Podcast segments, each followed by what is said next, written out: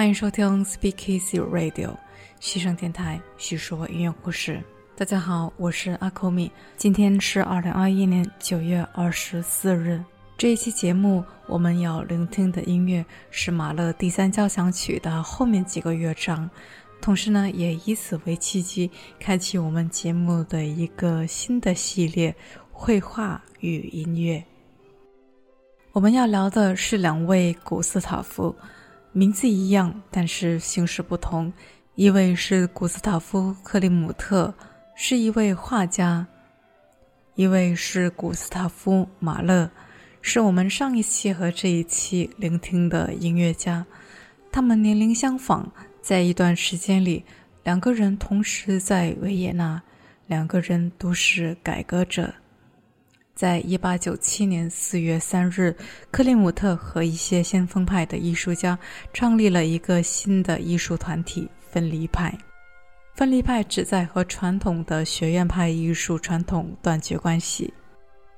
就在五天之后，马勒来到维也纳，被正式任命为维也纳国家歌剧院的指挥。同年十月，提任为剧院总监。马勒对于剧院管理、对指挥，同样是开始了一系列的强势的革新。反对马勒的人称马勒为暴君、魔鬼，一个危险的反人类的改革者。但随后，马勒几乎主宰了整个维也纳的音乐圈。那么，在同一个城市，作为同时代人，克里姆特与马勒有过许多直接的或者间接的交集。这一期节目，我想给大家整理出三点：第一是哲学气质，第二是拼贴艺术，第三是亲爱的阿尔玛。首先，让我们来聆听马勒第三交响曲的第四乐章。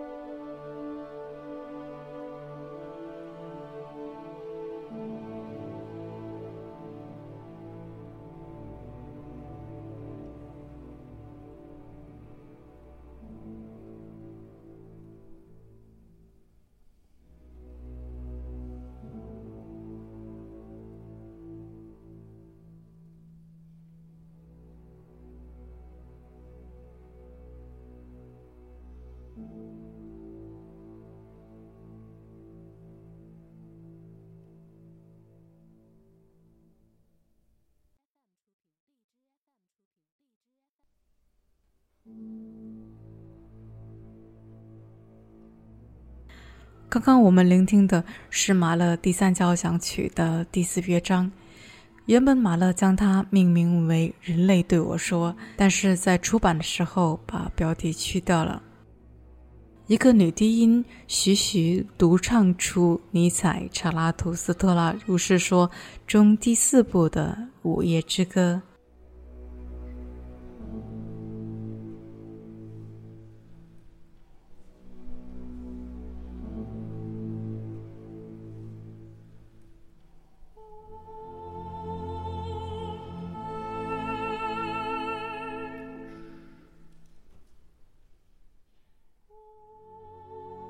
尼采生于一八四四年，然后呢死于一九零零年。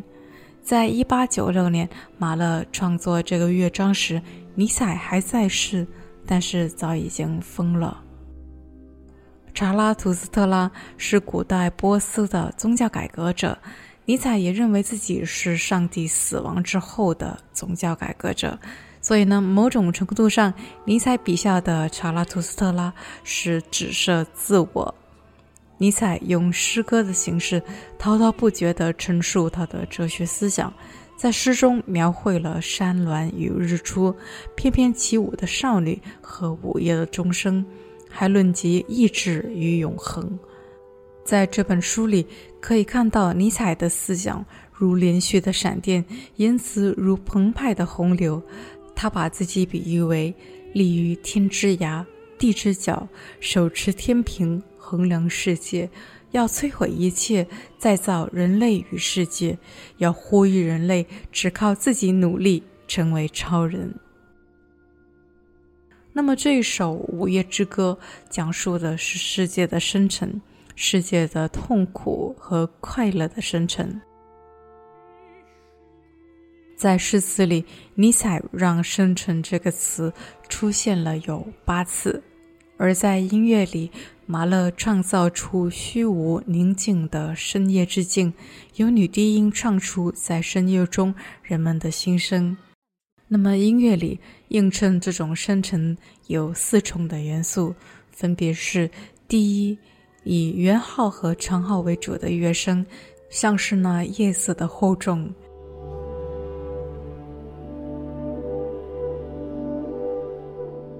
第二是女低音的人声。宛如人类的独白。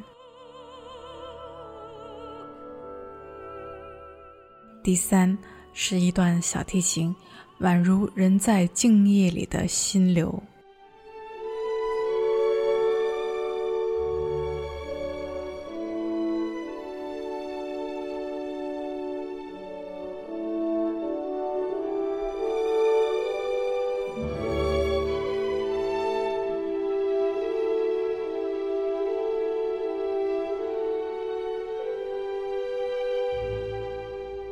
而第四是五次模拟鸟的鸣叫声的木管乐器，其中四次由双簧管，一次由英国管吹奏，像极了一只在深夜中孤独鸣叫的鸟，映衬着寂静，与代表人类的女低音遥相呼应。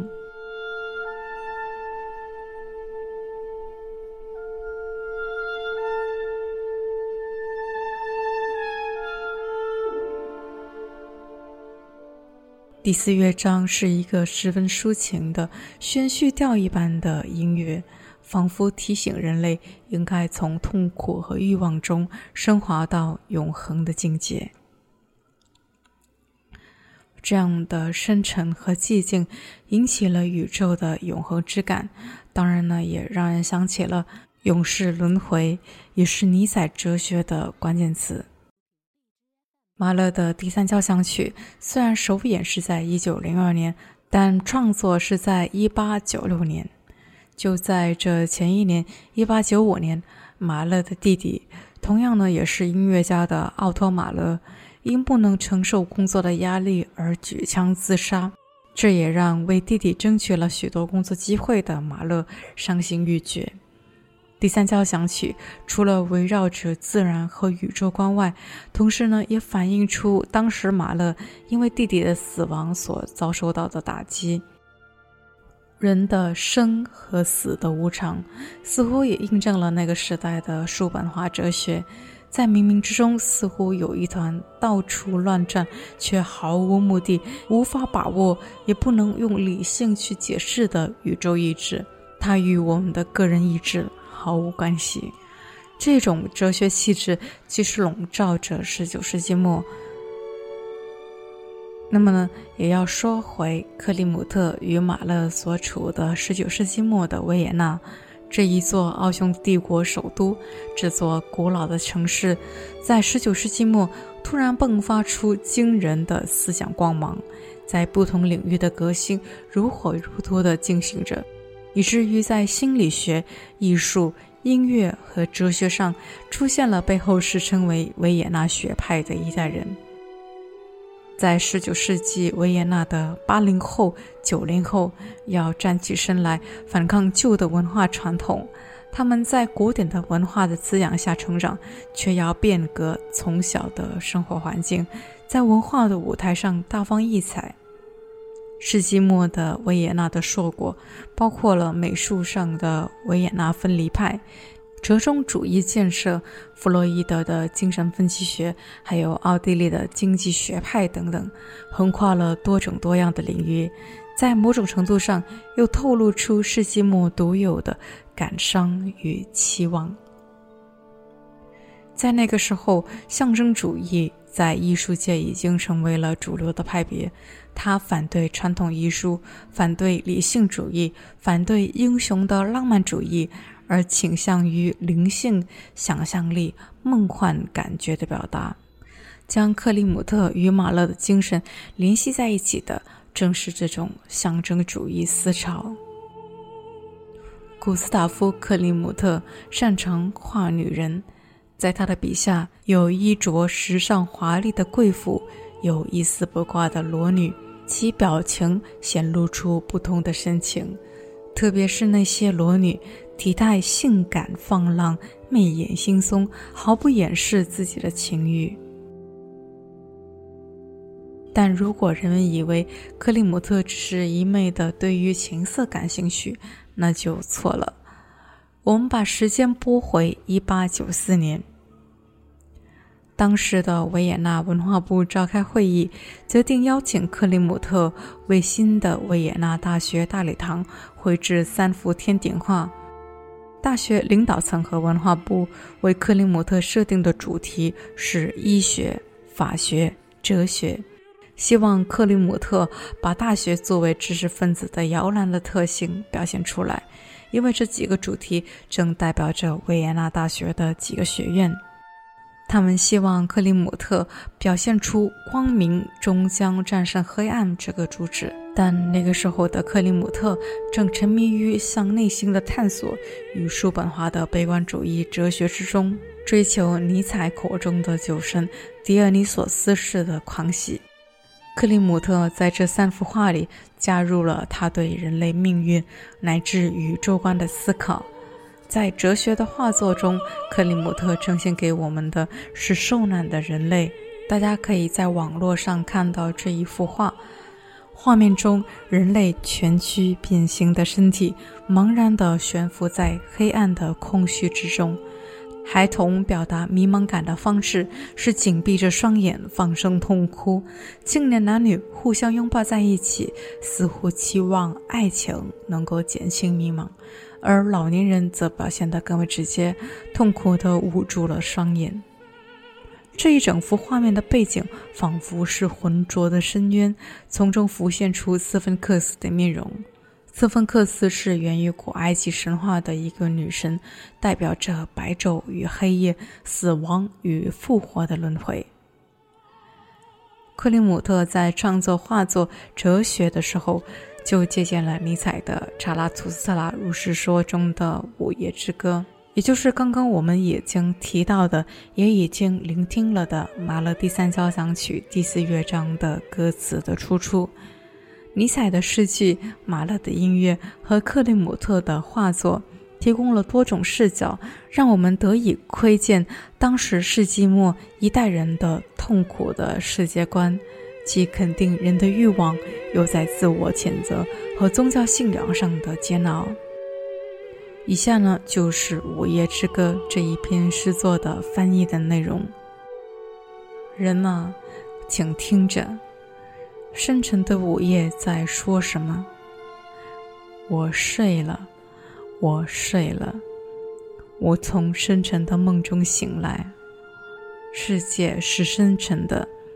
比白昼所想的还要深沉，深沉是世界的痛苦，快乐比悲痛更深更沉。痛苦在说：“离开吧。”可惜快乐渴望永恒，渴望深沉深沉的永恒。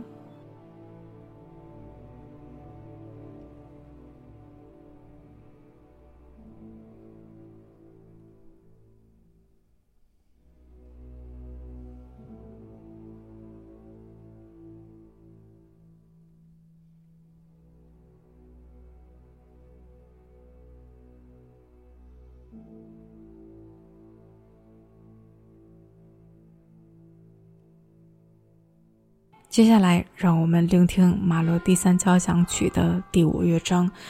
这又截然是另外一种音乐质感。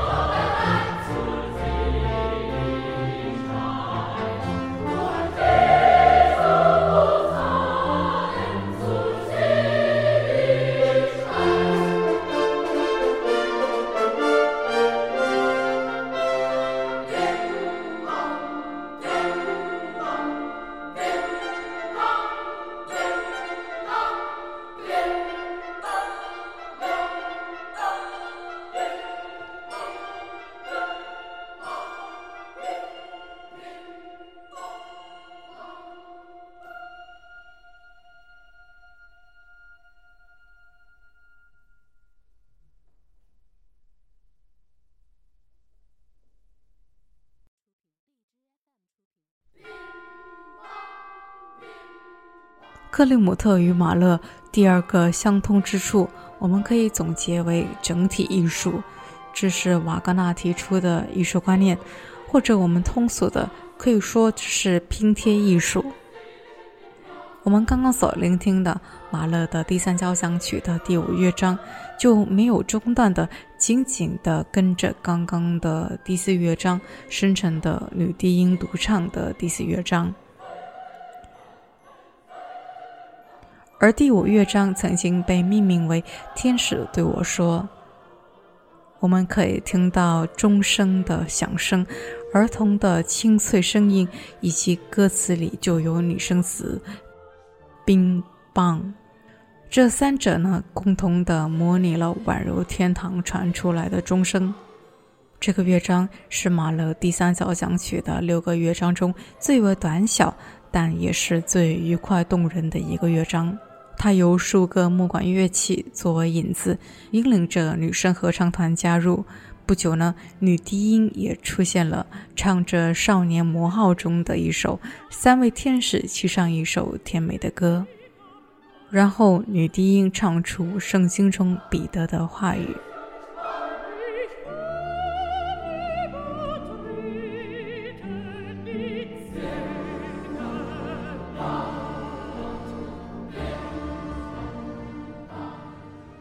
那么，从我们上一期节目的第三乐章到这个节目前半部分的第四乐章和刚刚聆听的第五乐章，大家可以感受到，就如同音乐评论家焦阳普先生所说的，就马勒的交响曲的作曲手法来讲，这是一种拼贴手法。马勒认为，交响曲就要像一个世界，而这世界当然包括了一切。所以呢，要有繁杂深奥，也要有简约朴实；有爱情，也有死亡；有童稚天真，也有残酷现实；有民歌童谣，有奥地利传统的连德勒舞曲，有教会的圣咏曲，当然也有讽刺跟荒诞不羁的内容，还有频繁出现的军乐队。这一切的一切都糅杂在一起，这样的作曲技法也就呈现出马勒音乐中的二重的力量来源。指挥家伯恩斯坦认为，这是理解马勒音乐的关键所在。在这么多的作曲家里，唯有马勒可以独一无二地兼有一切的特质。马勒同时具备刚健与阴柔、内敛与外露、优雅又粗俗。客观、伤感、傲慢无礼、羞涩、浮夸、铺张、内显、自信、犹豫不决、从属的和对立的，这些都是马勒。所以呢，关于马勒的第三交响曲，我不能止步于上一期的节目，因为如果认为马勒的第三交响曲只是一部与自然有关的交响曲，也未免太过狭隘了，因为第三交响曲是集马勒自身的信仰、对自然的崇尚、对生命的敬畏于一体的一首作品。而我们再看克里姆特的画作，同样也拥有着浓厚的拼贴艺术的气质。克里姆特的绘画色彩绚烂甜美，金银薄片并用，富于装饰性。从克里姆特的绘画中，我们可以领略到多种的绘画技法、艺术元素和各种材料相结合的表现形式。早期克里姆特在马赛克镶嵌艺术的启发下，使用各种综合性材料对画面进行装饰，珍珠、贝壳、宝石。玻璃、珊瑚、羽毛等等，都可能被运用到他的画作当中，所以呢，经常给人各种不同的肌理、质感和画面的效果，充满着趣味性。克里姆特在黄金时期又融入了东方浮世绘和拜占庭镶嵌画艺术，使画面平面性与装饰性极强。后来呢，又在创作中采用各种金箔。银箔拼贴等工艺的手法，比如说，我们看克里姆特创作于1899年的画作《朱迪斯》，画中人物的面部非常的写实，而其余的部分呢，则使用大量的金箔作为创作媒介。这是充满了表现主义艺术特点的夸张的手法，对于画作的主体思想与核心的情感进行了突出的展示和夸大。克里姆特把朱迪斯从背景之中拽了出来，在人物形象和背景之间加多了一个维度，让人感觉人物形象并不是置身于画作中，而是浮于画面之上。这一种拼贴的手法，比巴洛克时期的肖像画的明暗对比，也是大大的前进了一步。嗯，原本是想在这一期节目接连的聆听马勒的第四到六乐章的，看来时间还是不允许。那我们就把两位古斯塔夫、古斯塔夫马勒和古斯塔夫克林姆特的第三个关联，亲爱的阿尔玛，留待到下一期节目吧。希望大家不嫌我啰嗦。那今天的节目就到这里了，西声电台叙说音乐故事。这是我们陪伴你的第一百六十二天，我们下期见吧。